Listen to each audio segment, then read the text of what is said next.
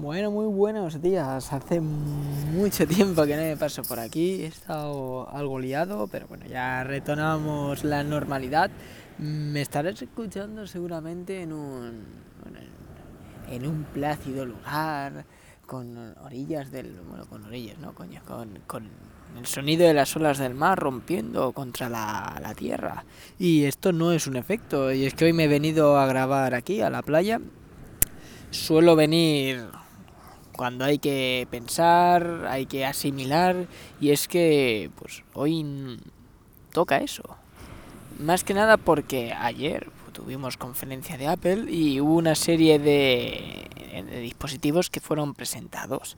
Entonces yo te voy a hacer un, un breve resumen para que estés enterado y te daré la, una pequeña opinión seguramente a lo largo de esta semana de la siguiente te, te comentaré, ¿no? Mi opinión es más ya, más tranquilas, más relajado, ¿no? Porque al final estamos aquí para, para pensar, recapacitar y, ver, qué, es lo que está pasando, ¿no? Así que nada, empezamos con el tema de las de, de la presentación. Ayer se presentaron tres productos en concreto por segmentación, un HomePod HomePod es un equipo de música y de domótica de Apple y la gama de iPhone 12 y la gama de iPhone 12 Pro. Bueno, pues empezaremos por, por el principio, que fue el HomePod. HomePod Mini, concretamente, dispositivo por 99 euros que te permite pues, escuchar música a una alta calidad de audio y sobre todo pues controlar la casa con diferentes comandos domóticos. También te permite transferir lo que es el contenido de tus dispositivos de Apple a por vía AirPlay a este aparato y que saque el audio por ahí. Así que está muy bien, el tamaño es pequeñito, pues queda muy bien. Y esto me plantea a mí una cuestión. Y es que, claro, eh, el HomePod en su día y creo que ahora está más o menos por, por ese precio también. Su día costaba 329 euros, si mal no recuerdo. ¿Vale? Era, era carillo. Aunque la calidad, te digo que es insuperable, ¿eh? por precio no he visto algo igual. Bueno, pues es que ahora con ese precio, con lo que te gastabas, te compras tres. De forma que te puedes poner dos en el comedor y uno en la habitación, por ejemplo. Cuanto antes tenías solo pues uno, ¿no? Así que está muy bien. Hay que escucharlo, ¿no? Y, cuando salgan los análisis, porque se pondrá a la venta en noviembre, habrá que mirar. Pero pinta muy bien. Para todos aquellos que, oye, quiero un altavoz, solo me muevo con dispositivos de Apple, es muy buena alternativa. No me compraría otra cosa que no fuera eso. Ahora bien, es un dispositivo que no tiene Bluetooth Así que olvídate de conectarlo a cualquier otro dispositivo o a la tele. No lo podrás hacer. Lo puedes hacer si tienes un Apple TV, porque funciona por AirPlay. Si no, olvídate. Dicho esto, siguiente que se presentó, los cuatro iPhones de turno. Y digo cuatro iPhones porque fueron segmentados en dos gamas, la Pro y, la no Pro, pero con diferentes matices. Yo te los suelto, ¿vale? De orden de precio, que es lo que, lo que te interesará, supongo. Eh, dice así. Coño, pasa un perro por aquí al lado. y me ha sorprendido. Eh, iPhone 12 mini por 809 euros. iPhone 12 por 909 euros. iPhone 12 Pro por 1159 y iPhone 12 Pro Max por 1249. Creo que eran así los precios, ¿eh? de más barato a más caro. Ah, bueno, que de barato no tiene nada. Empezamos por el primero. Teléfono muy pequeñito, súper goloso. Sería el que yo me cogería de todos estos que se han presentado. Tamaño de pantalla 5,4 pulgadas. Encoge y encoge para bien, porque es más pequeño que incluso el iPhone S. Tócate los huevos, ¿no? ¿Os acordáis que decía, menos mal que han sacado un teléfono pequeño? Bueno, pues han sacado otro más pequeño. eh, está muy bien, muy bien. Sin duda sería una golosina muy rica en caso de que se me rompa mi teléfono en algún momento. Vale, sigamos. Siguiente teléfono, iPhone 12, el normal, el que sería el genérico de turno.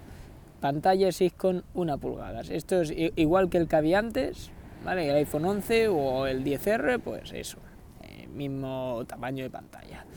Luego te diré características, por eso no te preocupes. ¿Por qué? te las digo ahora, luego nos pasamos al Pro.